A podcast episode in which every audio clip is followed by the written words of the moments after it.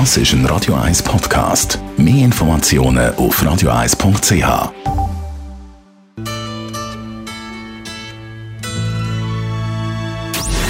Gesundheit und Wissenschaft auf Radio 1. Unterstützt vom Kopfwehzentrum Irlande Zürich. www.kopfwww.ch und da geht es heute ums Thema Partnerschaft. Meistens ist das ja eigentlich etwas Schönes, aber manchmal ist es eben auch gar nicht so einfach. Eine neue Studie aus Kanada enthüllt einen überraschenden Grund, wieso viele Leute ihre Beziehung nicht beenden, obwohl sie eigentlich gern würden.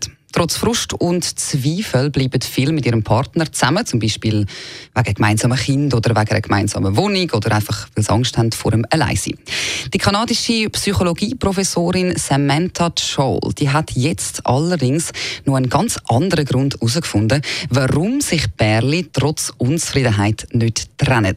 500 Menschen, die gerade eben in so einer bröckelnden Beziehung sind, hat sie befragt und das Ergebnis ist überraschend selbstlos. Es geht nämlich den meisten um das Skrupel, den Partner zu verletzen.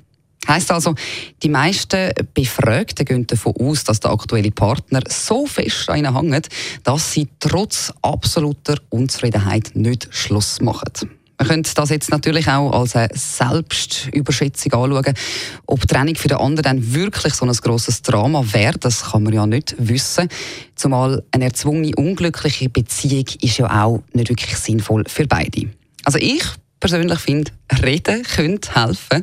Aber sicher besser, wie wenn das Ganze plötzlich noch in so einer verheimlichten Trügsbeziehung endet. Passend dazu gibt es jetzt Zürich West mit «Ich habe dich gern gehabt». Das ist ein Radio 1 Podcast. Mehr Informationen auf radio1.ch.